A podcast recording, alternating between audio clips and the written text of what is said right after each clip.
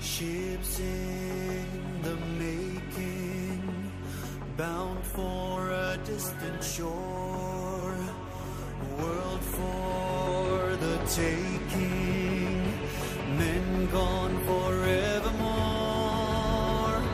boarding and setting sail. Sexto Continente. Dirigido por el obispo de Orihuela Alicante, Monseñor José Ignacio Munilla.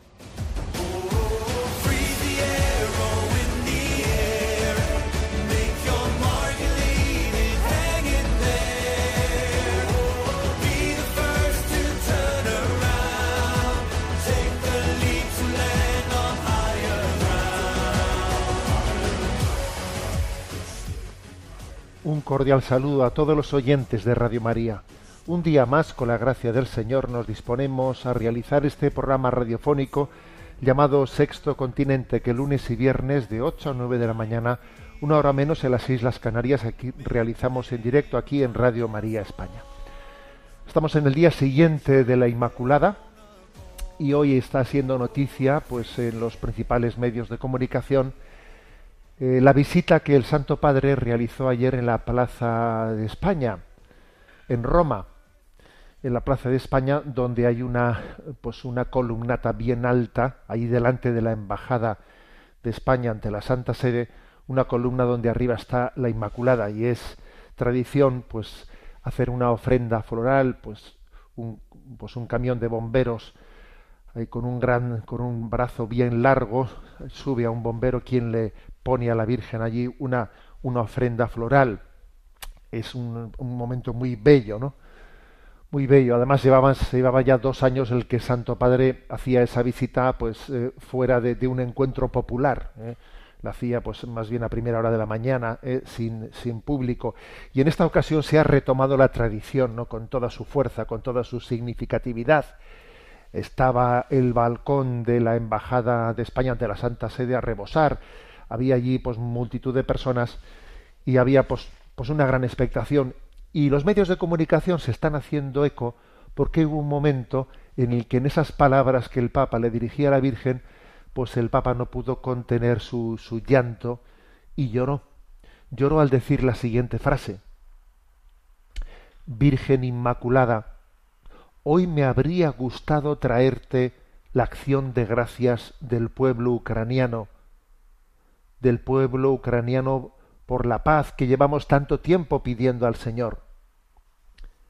En cambio, aún tengo que traerte las súplicas de los niños, de los ancianos, de los padres y madres, de los jóvenes de esta tierra martirizada que sufre tanto, pero en realidad todos sabemos que estás con ellos y con todos los que sufren como tú estuviste junto a la cruz de tu Hijo.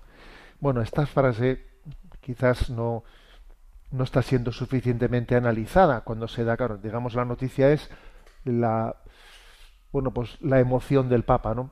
Que, que ha roto a llorar, pero creo que no se está analizando suficientemente lo que aquí dice el Papa.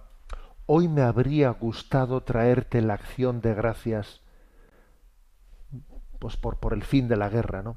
pero si en, en, cambio tengo que volverte a traer la súplica de niños, ancianos, etcétera. Bueno, ¿qué hay detrás de esta frase y de esa emoción del Papa y de esas lágrimas? Sin duda que la Santa Sede ha hecho una gran apuesta, una fuerte apuesta desde Secretaría de Estado para intentar mediar en ese conflicto. Ha hecho una gran apuesta. Una gran apuesta que también ha supuesto pues un desgaste grande para la Santa Sede, porque claro, cuando uno intenta mediar tiene que guardar las formas y, y, en ese guardar las formas, pues a veces puede parecer equidistante, que obviamente no lo es, ¿no?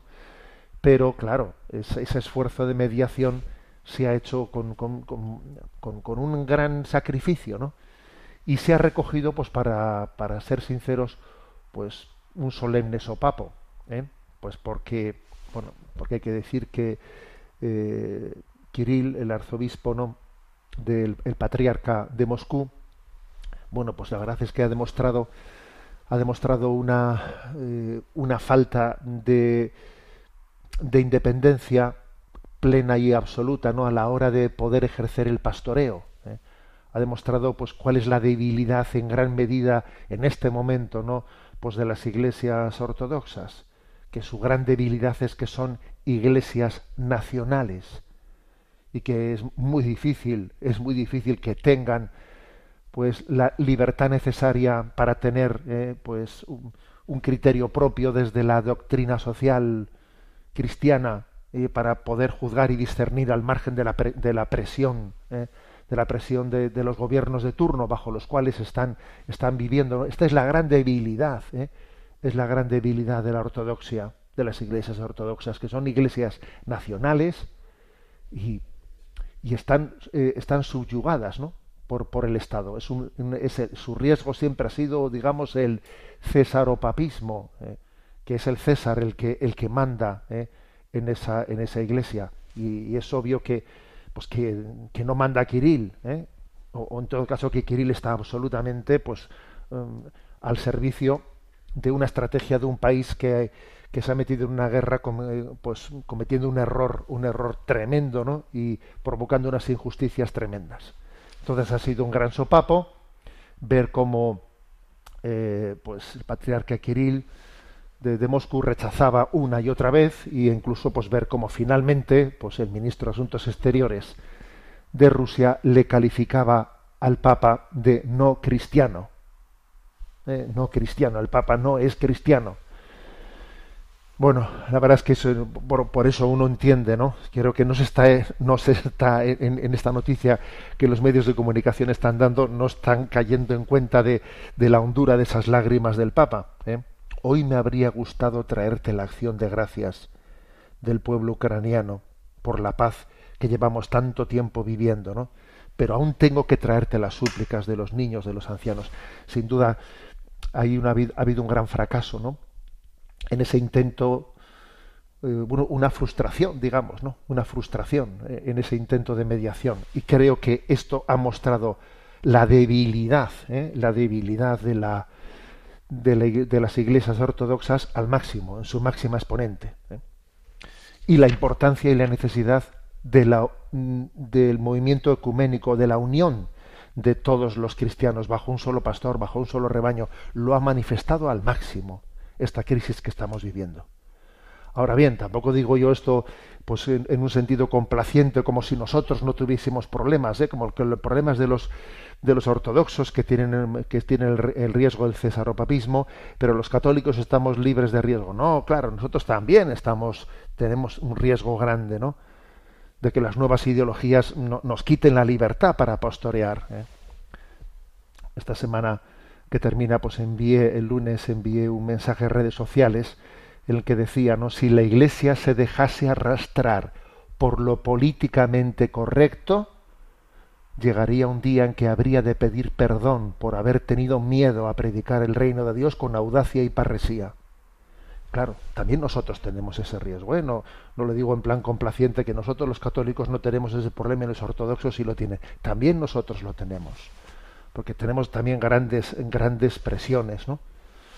Grandes presiones, por ejemplo, como para que nosotros asumamos la Agenda 2030, como si la Agenda 2030 tuviese que ser la agenda de la Iglesia. No, la Iglesia colaborará puntualmente, puntualmente con algunos de los fines que persigue esa Agenda 2030, pero además lo hará desde su propia perspectiva, no asumiendo el conjunto de una perspectiva que tiene desde luego, pues no tiene, ¿no? La, cosmovisión cristiana no es compatible con la nuestra. La Agenda 2030 tiene una cosmovisión en la que hay una inversión antropológica, en la que se ha, se ha, asumido toda la ideología de género dentro de esa Agenda 2030 y por lo tanto nosotros no la podemos asumir formalmente.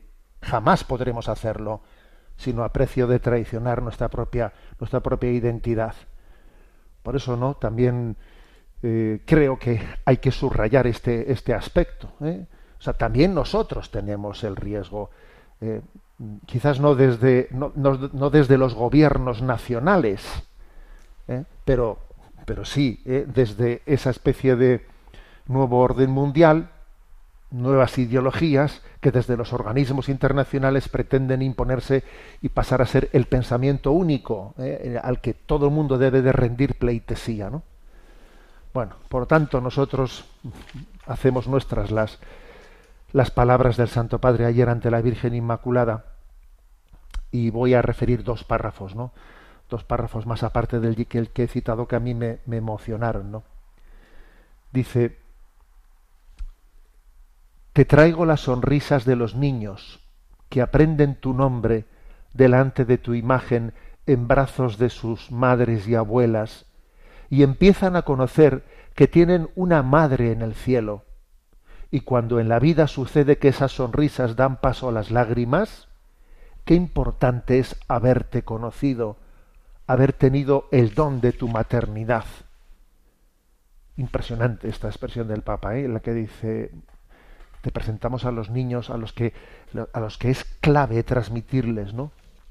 La experiencia de, la fe desde, desde el primer momento.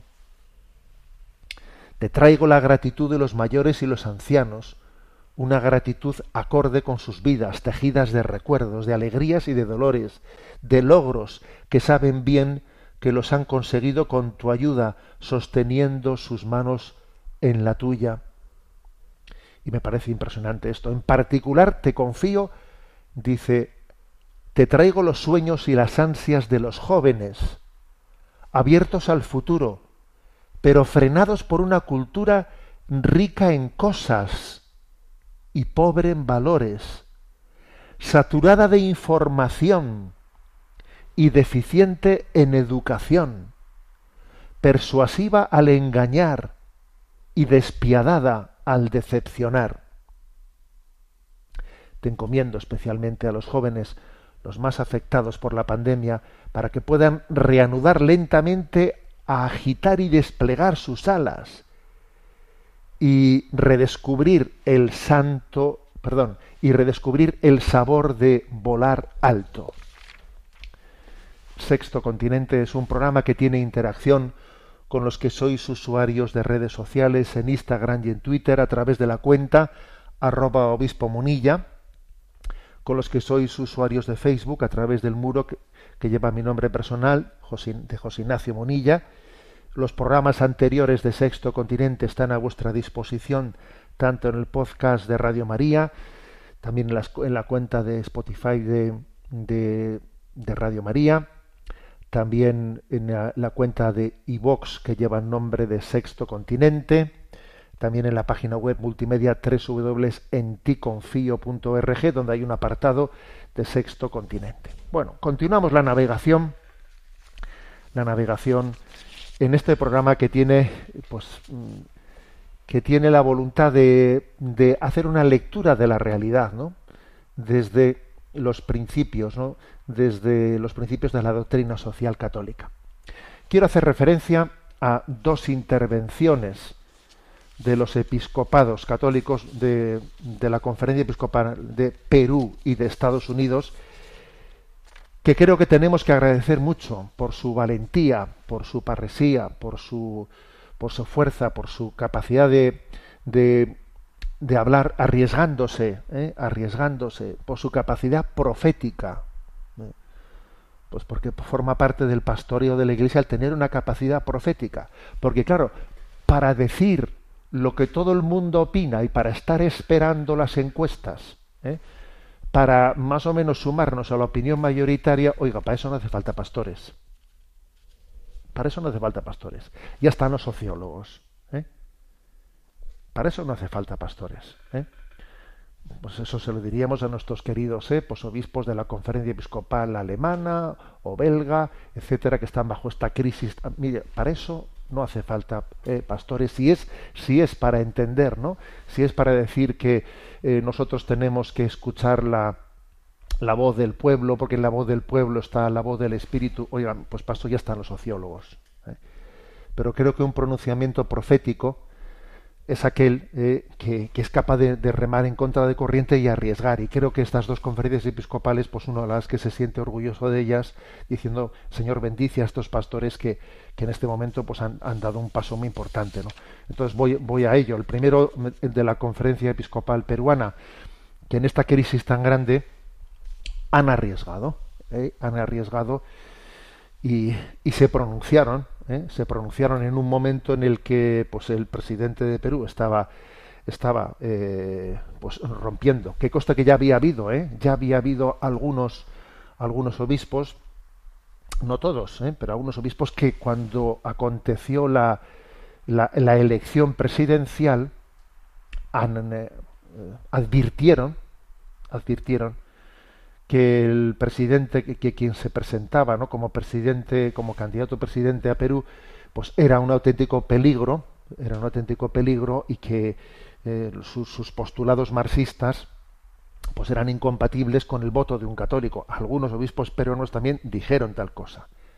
Es verdad que de una manera tan explícita no lo dijo la conferencia episcopal eh, peruana, aunque sí que advirtió eh, del, del, riesgo de incoherencia de conciencia, etcétera. Pero bueno, llegado este momento, el comunicado de la conferencia episcopal peruana en, las horas anteriores, ¿no? Eh, antes de que se produjese finalmente la detención, que como sabéis ha sido detenido el presidente de Perú y llevado, y llevado a prisión pues por el intento de un, en el fondo, por una especie de golpe de Estado desde las instituciones, ¿no? cosa que hoy en día es la nueva forma de llevar a cabo los golpes de Estado, que es subvertiendo pues el, el orden el, orden constitucional. ¿eh?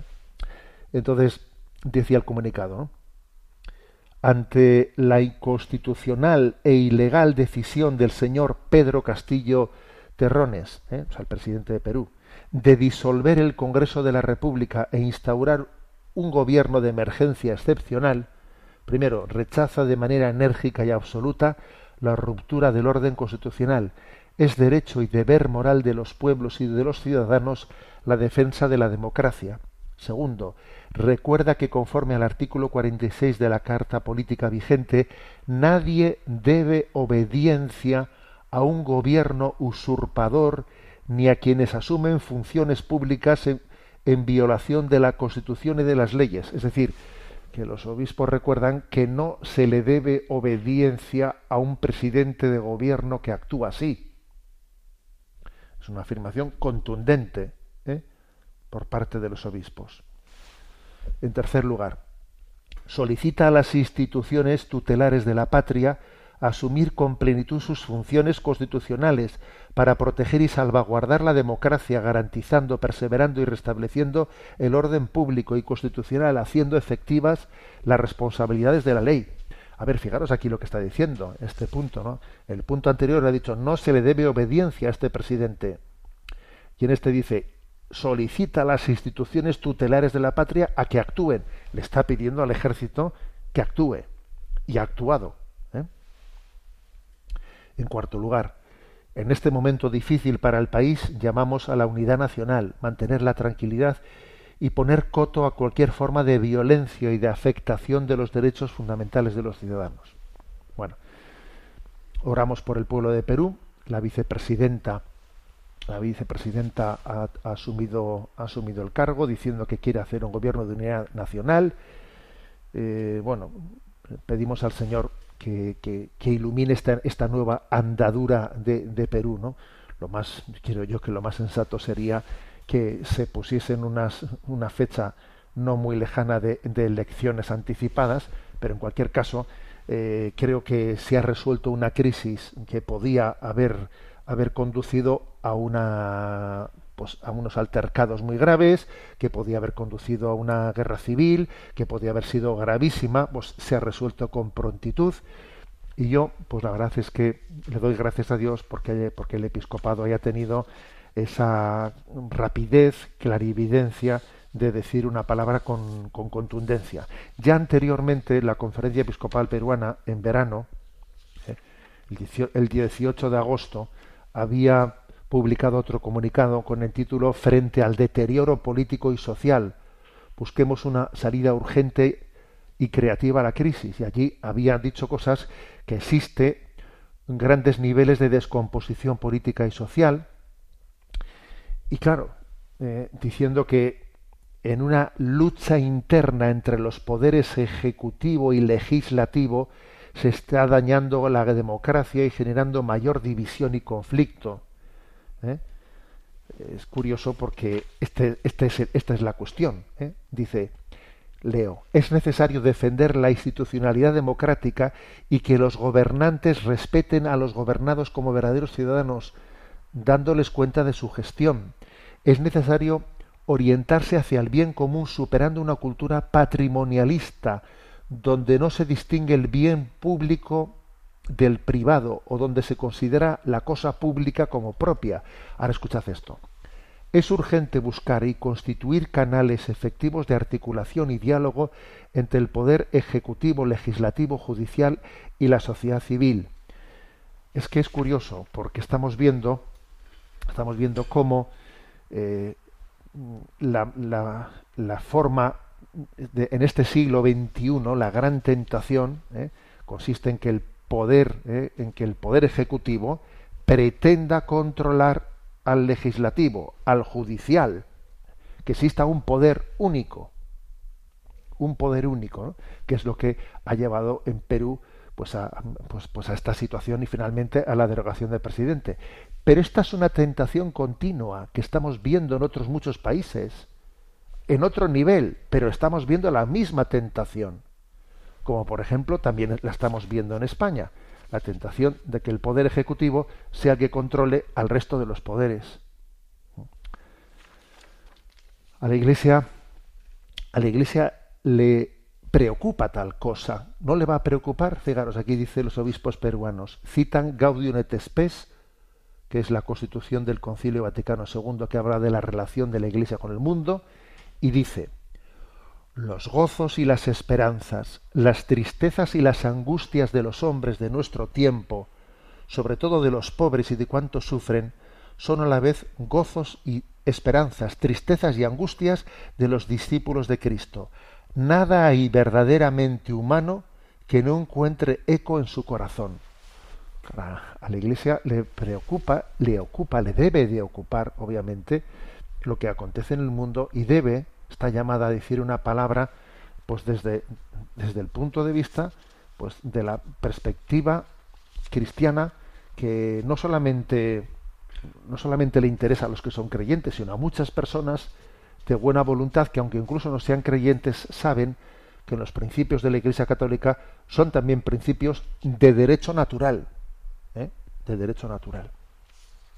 Bueno, por eso Dios bendiga a la nación peruana y rezamos también especialmente por esta nueva situación, por el nuevo gobierno y por los pastores que han tenido una intervención valiente en este momento. Y la otra intervención, por la cual también doy gracias a Dios, debemos dar gracias a Dios, es la de los obispos de Estados Unidos, que la conferencia episcopal estadounidense ha sido prácticamente la única institución del país norteamericano que ha manifestado su oposición a la aprobación de la ley del respeto del matrimonio, así se llama, ley del respeto, paradójicamente, ¿no?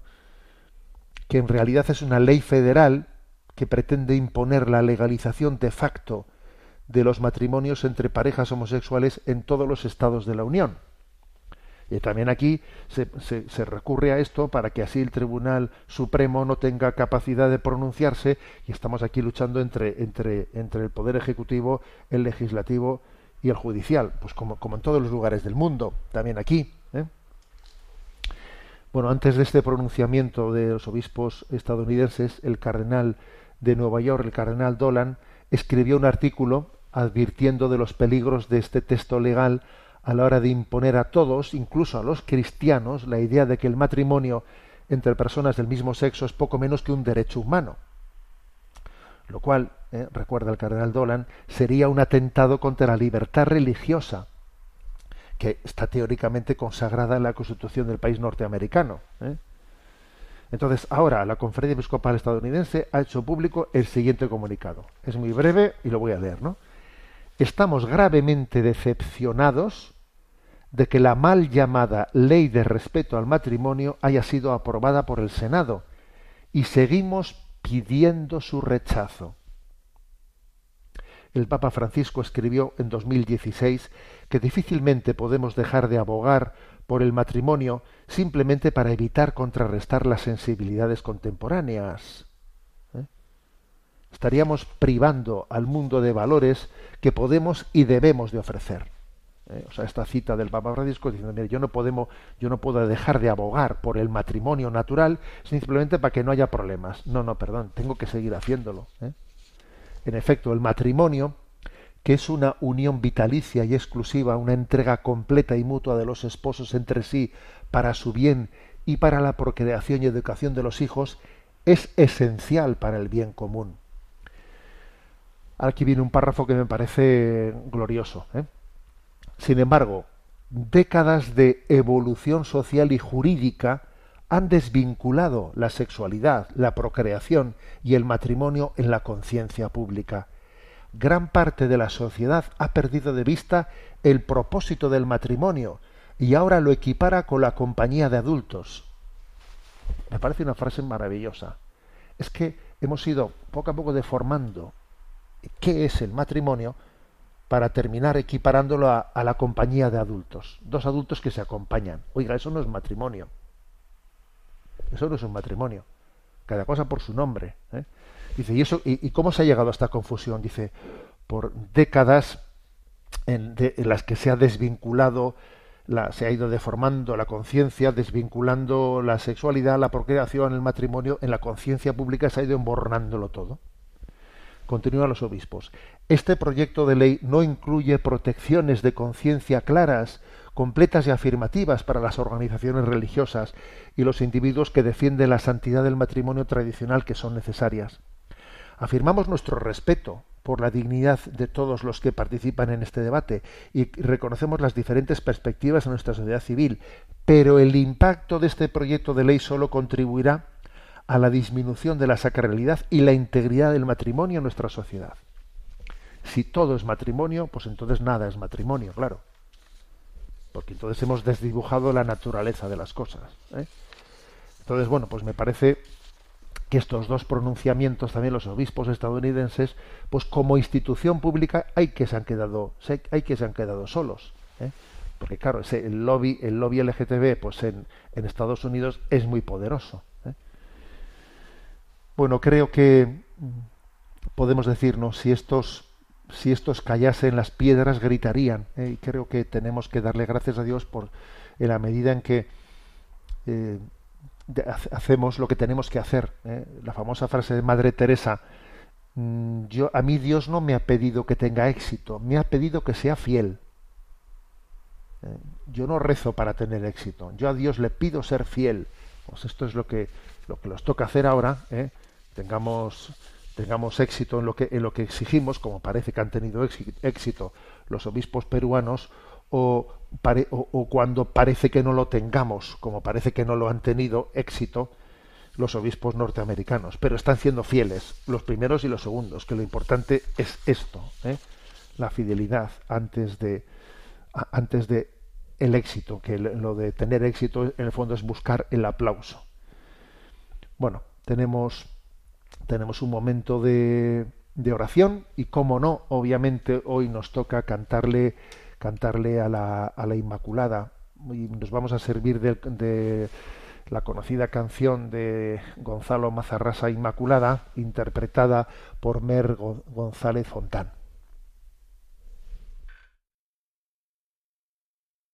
Inmaculada Virgen en el cielo celebran hoy tu santa concepción, Inmaculada Reina desde el suelo.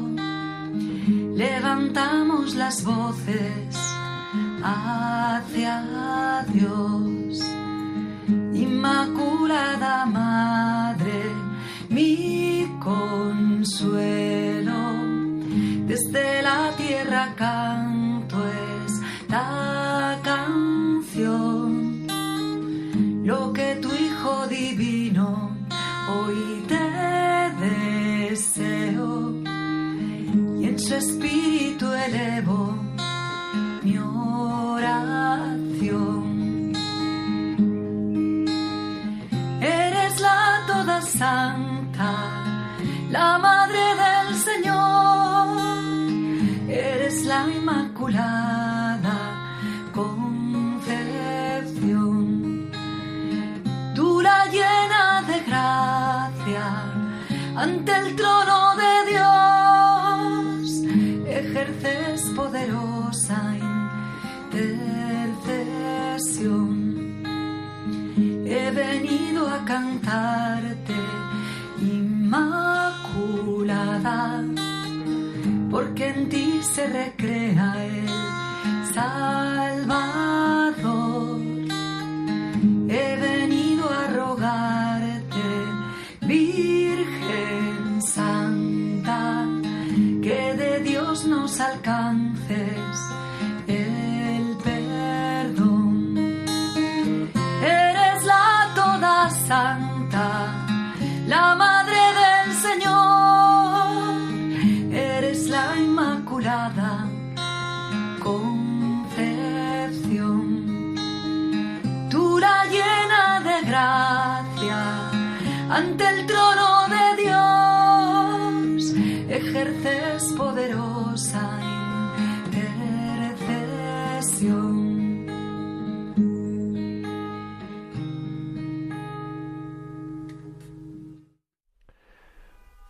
Pues bendita Inmaculada, bendito día de la Inmaculada Concepción de la Virgen María que hemos celebrado ayer y con ese con esas energías renovadas de ver la belleza, la belleza que ayer compartía yo un mensaje en redes, un mensaje en redes en el que recordaba eh, pues cómo la belleza es una promesa de felicidad. Sí, ver la belleza de María es una promesa de felicidad, ¿no? Si Dios le ha hecho así a ella, si es así de bella, así de santa, pues también eso, nosotros no somos meros espectadores, ¿no? El Día de la Inmaculada no ha sido meramente un día en el que nosotros hemos sido espectadores, sino que eh, estamos mm, recibiendo por anticipado lo que Dios nos quiere dar en esa obra de santificación en nosotros. Seguimos adelante. A ver, saludamos con gratitud una iniciativa de religión en libertad, de esta página eh, web evangelizadora, en la que ha hecho un, pues un trabajo grande, un trabajo grande de elaboración de material, ofreciendo un libro gratuitamente, pues a todos aquellos que quieran solicitarlo, un libro pues, eh, digital, un libro que se entrega pues en formato PDF, etcétera, para que cada uno pueda recibirlo. ¿eh? Ahora os voy a explicar la manera de poderlo hacer. Bueno, pues uno, yo voy a a resumir eh, el artículo que está escrito, lo, buscáis fácil por las redes, ¿no? Eh, con este título, el artículo es siete claves, ¿eh? ponéis siete con número, no con, con letras, siete claves para alejar a tus hijos del lobby trans. Entonces, si, te, si tecleáis esto, mm, pues os aparece inmediatamente este artículo que yo voy a comentar y en él se puede eh, descargar, eh, pues en un enlace, un libro que tiene el título ¿Por qué las leyes trans ponen en peligro a los niños?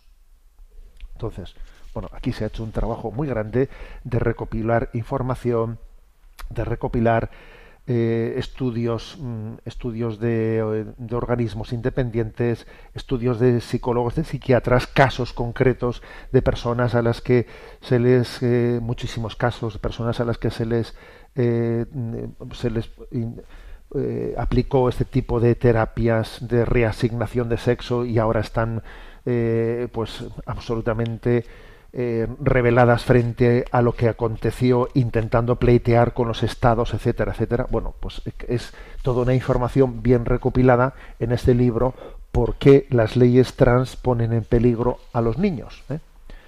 Entonces, bueno, pues se ha hecho un, gran servicio, el poniendo ¿no? al servicio de quien de quien lo busque este este libro, este material, gratuitamente. Como digo, en- bu- buscáis fácilmente en la página web con el título, eh, pues en Google, siete claves para alejar a tus hijos del lobby trans. Bueno, a ver, ¿cuáles son las siete advertencias principales eh, que se hacen en este libro?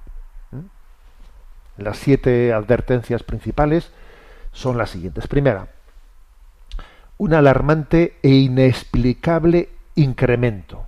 ¿eh? Bueno, es como si se hubiese aquí de repente pues, producido una epidemia, como si de repente ha llegado aquí el virus del COVID, ¿no? Entonces dicen, "Da, se están produciendo unos contagios, pues es, es como si fuese una moda, ¿eh? como si hubiese entrado un virus y de repente aquí aparece proliferando que no, no es normal, ¿eh? no es normal. Por ejemplo, en el año 2017, 2017, pues existía una clínica, una clínica, ¿no? Pues en España que tratase de esto, en el 2017, de, reasignación de, sexo, ¿no? Y, hoy en día son 50. O sea, del 2017 a hoy se ha pasado de una a 50 clínicas, pero bueno, ¿eh? el incremento del 500% de solicitudes de atención a la unidad de identidad de género entre el 2017 y 2019, 500% en dos años de aumento de solicitudes, ¿no? A esa unidad, pues son aumentos que no tienen, o sea, no, no- tienen una, una explicación en la en la naturaleza, sino en el ambiente que se está creando, obviamente. ¿eh? Porque si eso fuese algo que brotase de la propia naturaleza, como os podéis imaginar, pues no, no hubiese comenzado ahora de repente y, y con ese no, sino que hubiese tenido pues una presencia siempre y no de repente ahora absolutamente artificial. ¿eh? Esa es la primera afirmación, ¿no? Segundo, que la, la segunda afirmación de este libro es que esto no es una chiquillada, que aquí se están moviendo hilos para que eso acontezca. Que hay grandes empresas que se han subido al carro de esta corriente mu- mutiladora de niños, como es Disney, que las redes sociales están volcadas en ellos, ¿eh? que hay medios de comunicación, grandes tecnológicas, la industria del entretenimiento, grandes publicistas, ¿eh? que están siendo como un auténtico cuerpo de élite en la, en la vanguardia, ¿no? En, en la lucha contra, contra el sentido común, porque esto es luchar contra el sentido común, ¿eh? Pero claro, que aquí, que aquí hay para, para que estos, para que ese efecto se llegue a producir, hay una causa. Si alguien piensa que esto está teniendo lugar sin esa causa, pues se equivoca. ¿eh?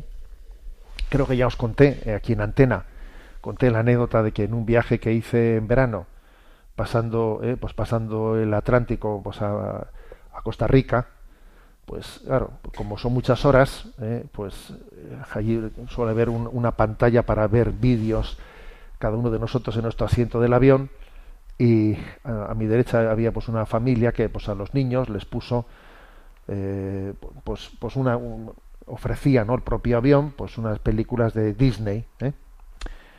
Y claro yo no tenía puestos los cascos pero sí veía lo que los niños estaban viendo en pantalla mientras tanto los padres dormían entonces vi claramente fue impresionante no ver como sin estar yo oyendo el diálogo de, de Disney pues en el pues en el inicio de esa de esa película venía pues primero unos estereotipos de masculinidad y de feminidad pues absolutamente forzados ¿eh? forzados de un estereotipo machista antipático vamos un borde ¿eh? y de un estereotipo femenino empalagoso eh, rosita que, que echa que echa para atrás no Claro, dos estereotipos que, según iba la película para adelante, fracasaban absolutamente haciéndolos antipáticos y al final, al final la conclusión de la película era que el estereotipo que, mm, que se le proponía al niño, pues era el de unos personajes que habían superado esos estereotipos machista y feminista y, perdón, y, de, un- y de una feminidad así, digamos, eh, empalagosa, ridícula, y que entonces eran pues unos estereotipos en los que ya no se sabía si era niño, era niña, si tenía sexo, si no tenía sexo, si era asexual. Entonces, eh, yo decía, y todo y todo esto estos niños lo están viendo mientras que los padres duermen y estamos viajando en un avión. Claro, es que es tremenda ¿eh? el influjo social de lo que está ocurriendo ahí. Eh, tercera, digamos, advertencia clara de este libro, ¿eh? al que me refiero, el libro que tiene como título ¿Por qué las leyes trans ponen en peligro a los niños? Tercera advertencia, que las redes sociales están causando esta disforia express e inexistente. De hecho, hay un dato en este libro que es muy interesante, que es que el 86,7% de los casos en los que ha, ha habido esta especie de, eh, de inicio rápido de disforia de género en los niños, en el 86,7% coincidió con que los niños habían accedido a redes sociales en los meses anteriores. O sea, habían empezado a usar las redes sociales pues con una profusión tremenda. Entonces, el, el meterte en las redes sociales y tener tu cabeza metido en ellas así día noche, ¿no? Por, por tierra, mar y aire, acaba, es, es, ha sido el escenario en el que el 86,7% de los niños que, que, están siendo tratados de disforia de género, pues, pues han, ese es el humus en el que ha acontecido eso. Por ejemplo, solo en TikTok hay 26 mil millones de visualizaciones en vídeos de cambios de sexo. 26 mil millones de visualizaciones en vídeos que hablan de cambios de sexo en TikTok. Fijaros lo que es esto, ¿eh? que es la red social de los más jovencitos. ¿eh? Entonces, el crecimiento de TikTok coincide al milímetro con esta especie de pandemia ¿eh? de disforia de género. En cuarto lugar, la, la cuarta advertencia ¿no? que hace este libro. Cuidado con la neolengua generadora de la cultura LGTB, ¿no?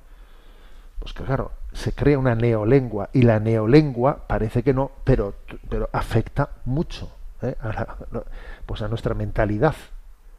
El lenguaje es clave en la manipulación de, la mentalidad de los pueblos. Que tú estás hablando de niños, niñas, niñes, ni, claro, pues eso, ¿te crees tú que eso no, no, te va a afectar? Claro que te va a afectar. Aquí se, ha, se habla de toda una serie de géneros, que si inclusivo, autodeterminación de género, cirugía de afirmación, eh, transaccionar, derecho a elegir, todo esto es un tipo de, de, de, ideología que finalmente llega a hablar de el eufemismo de reconstrucción genital, para no decir mutilación.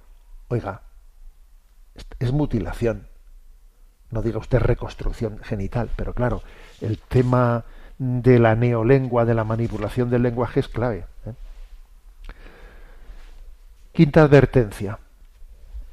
Eh, la confusión intencionada entre disforia o simple incongruencia de género, porque en realidad la disforia es un problema psicológico que tiene un tratamiento psicológico. ¿eh?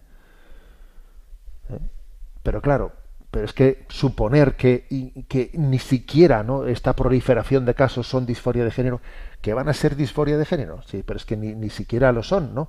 que incluso bastaría con hablar con cierta confusión interior o incongruencia o incongruencia de género, ¿no? Entonces, ¿qué ocurre? Pues que se antepone aquí el sentimiento a la razón, porque una incongruencia de género debe de ser abordada desde el punto de vista racional, ¿eh? racional. Entonces no, no se admite, no se admite el hecho de que haya una racionabilidad a la hora de hablar eso, y enseguida se trata como si todo fuese disforia de género, que, que obviamente no, no lo es. ¿no? En sexto, en sexto lugar, otra advertencia, la mani manipulación de las cifras, de las cifras, ¿no? En España, ¿cuántos trans hay? ¿Eh? Pues obviamente no se sabe, no se sabe. Pero lo curioso es que las autoridades digan que no quieren hacer eh, estadísticas oficiales. Claro, no quieren hacer estadísticas oficiales porque si las hacen se va a descubrir cuáles son los números reales. ¿eh? Porque es que se tiende a aumentar la realidad, pues desde la pantalla, desde etcétera, se tiende a aumentar la realidad. ¿eh? Entonces, mmm, hay una asociación de, llama, llamada Crisalis eh, que afirma, bueno, que es una asociación de este, de, de este entorno eh, transexual, etcétera, que afirma que una de cada mil personas es transexual. Claro, si esto fuese cierto, en España habría 47.000 transexuales, ¿no?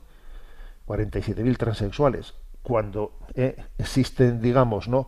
datos a nivel internacional que según el tanto por ciento de las personas que suelen tener eh, prevalencia de transexualidad en realidad son 4,6 por cada 100.000 con lo cual en, según esa según esa digamos mmm, suposición que a nivel internacional se ha tomado en España habría 500 transexuales y no 47.000 pero lo que es curioso es que el Ministerio de Igualdad eh, ha manifestado pues que no que no tiene entre sus previsiones llevar a cabo llevar a cabo un estudio estadístico ¿eh?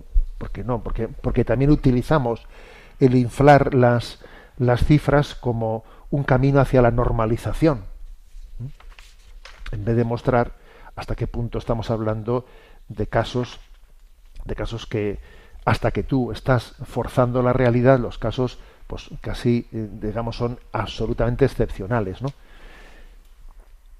Y la séptima advertencia, mm, el gran peligro de muerte, de suicidio que está detrás del transgenerismo, que es un peligro de muerte, un peligro de suicidio muy grande, ¿no?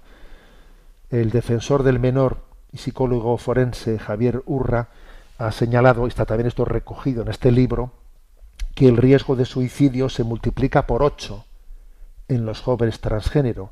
Y esto incluso está reconocido en los grupos trans y LGTB. Claro, ellos te empiezan a decir que ese suicidio es porque, pues porque, porque la cultura todavía no ha llegado a un grado de aceptación, etcétera.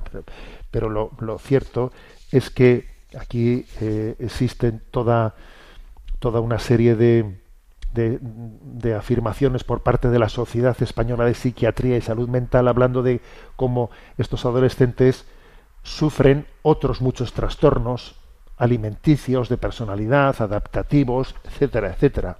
Que es que se tienen otros muchos problemas al mismo tiempo. ¿eh? Al mismo tiempo. Entonces, estamos hablando de que estos de que estos tratamientos no resuelven el problema de la felicidad porque incluso estas personas metiéndose ¿no? en, adentrándose en estos en estos protocolos están en un riesgo muy alto muy alto de suicidio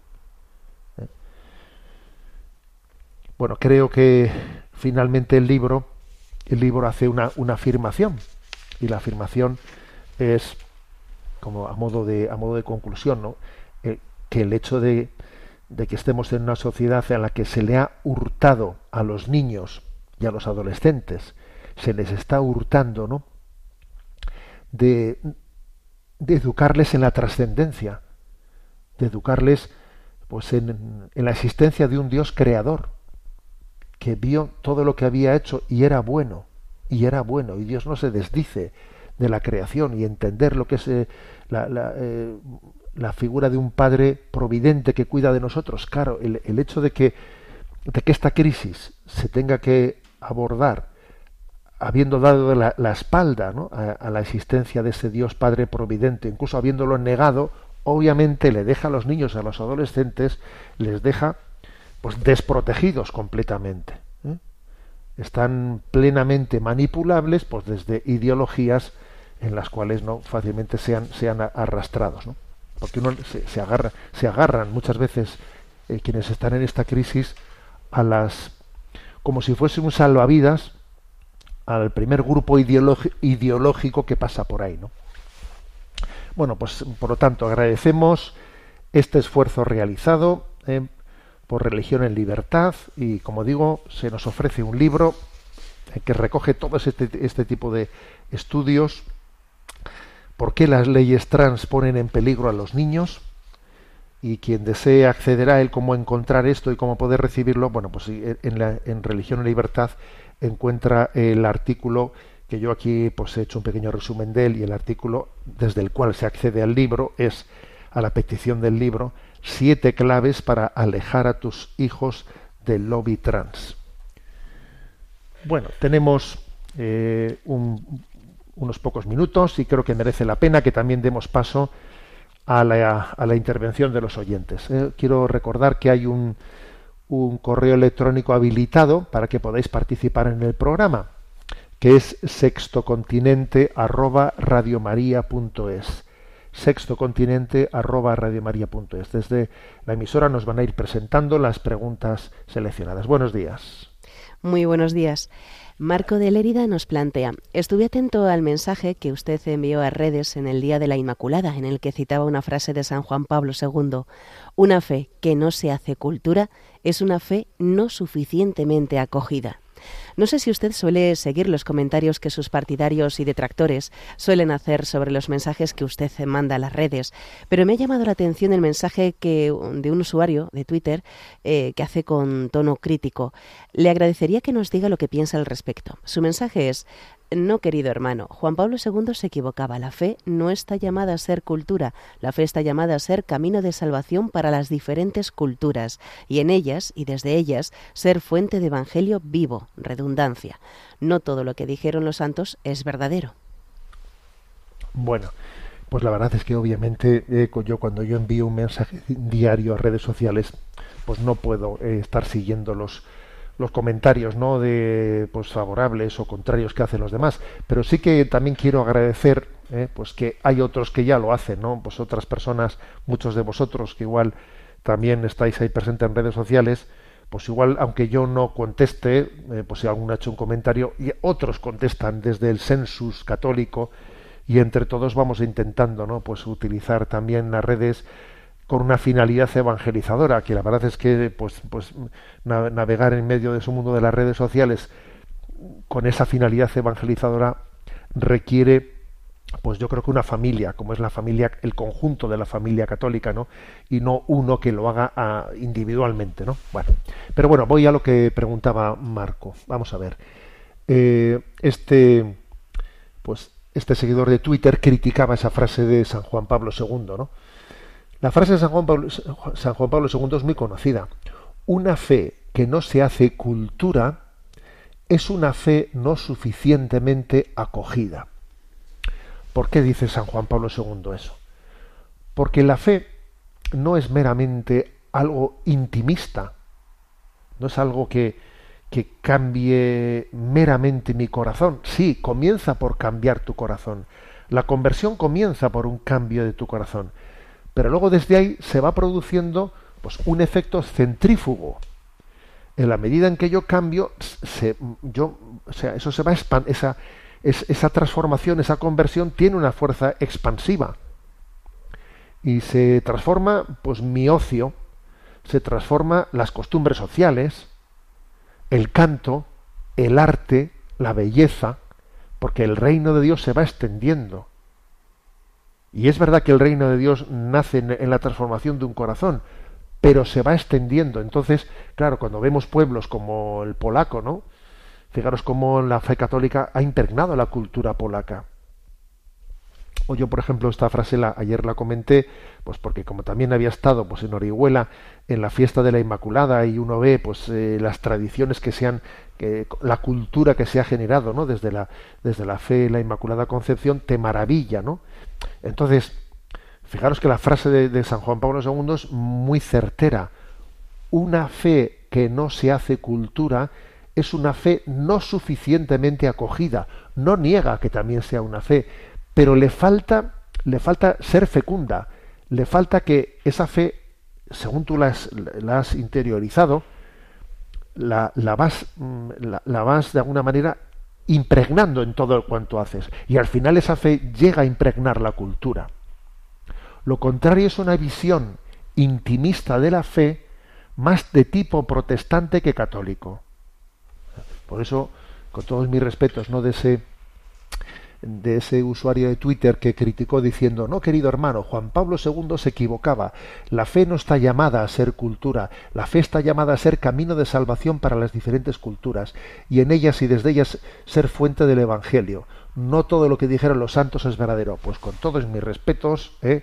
yo creo que esa visión que tiene este, pues este tuitero, como le queramos llamar, es una visión de la fe en la que no ha terminado de entender cómo la fe lo transforma todo.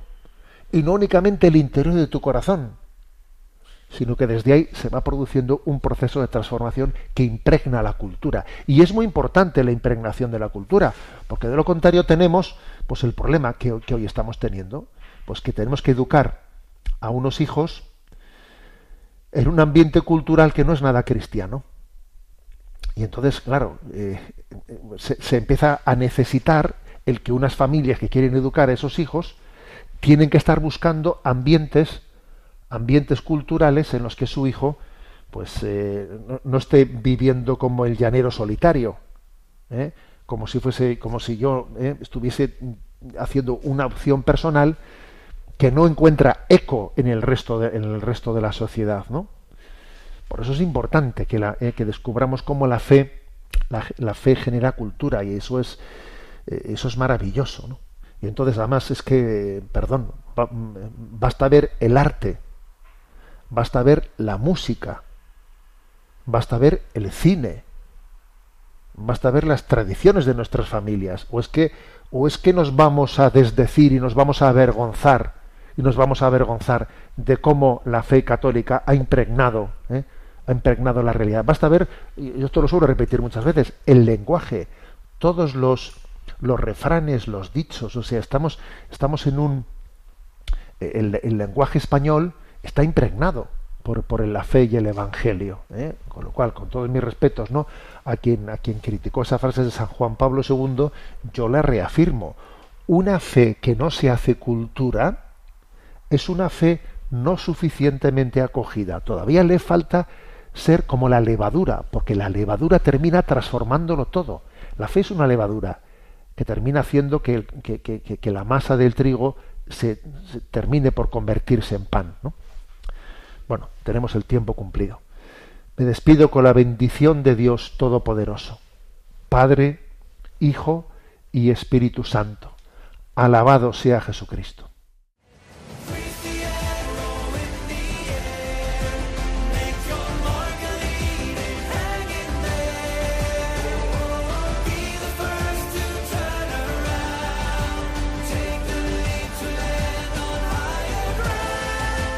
Finaliza en Radio María, Sexto Continente, dirigido por el obispo de Orihuela Alicante, Monseñor José Ignacio Munilla.